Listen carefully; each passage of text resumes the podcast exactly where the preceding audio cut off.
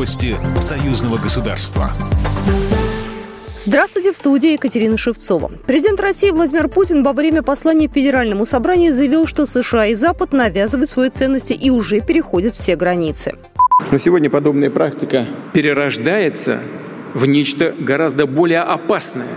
Но имею в виду ставшие недавно известными факты прямой попытки организации в Беларуси государственного переворота и убийства президента этой страны. При этом характерно, что даже такие вопиющие действия не находят осуждения так называемого коллективного Запада.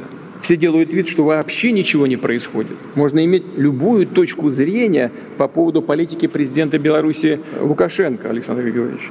Но практика организации госпереворотов, планов политических убийств, но ну, это уже слишком. Российский лидер отметил, что Россия тоже испытывает различные нападки. По словам Владимира Путина, ответ будет симметричный. ФСБ России подтвердила, что задержала двух человек, которые готовили военный переворот в Беларуси и устранение президента Александра Лукашенко.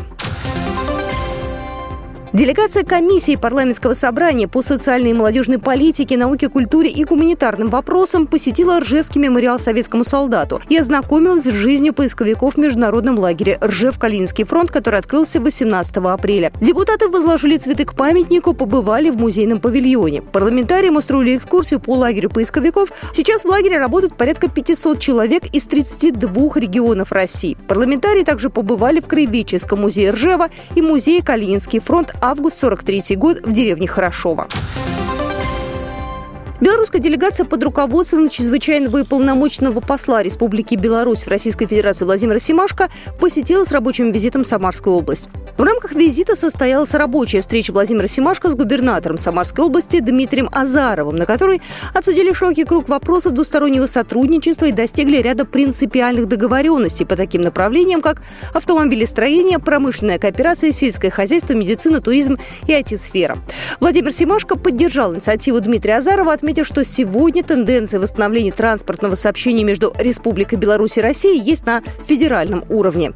Белорусская делегация приняла участие в церемонии совместного возложения с руководством региона цветов к вечному огню и горельефу скорбящей матери Родине на площади Славы.